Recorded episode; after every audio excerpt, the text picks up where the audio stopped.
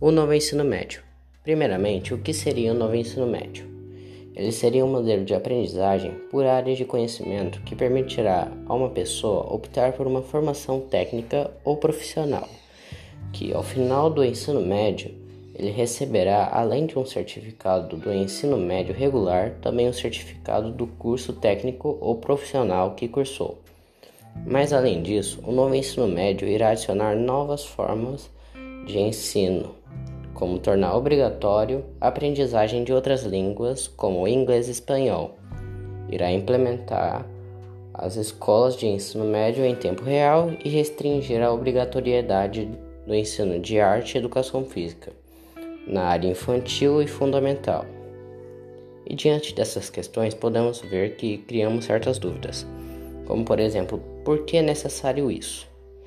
Bem, o Brasil, por dois anos, não conseguiu atingir suas metas. E por causa disso, o governo decidiu implantar esse novo ensino médio para melhorar a iniciativa dos alunos e conseguirem obter melhor desenvolvimento.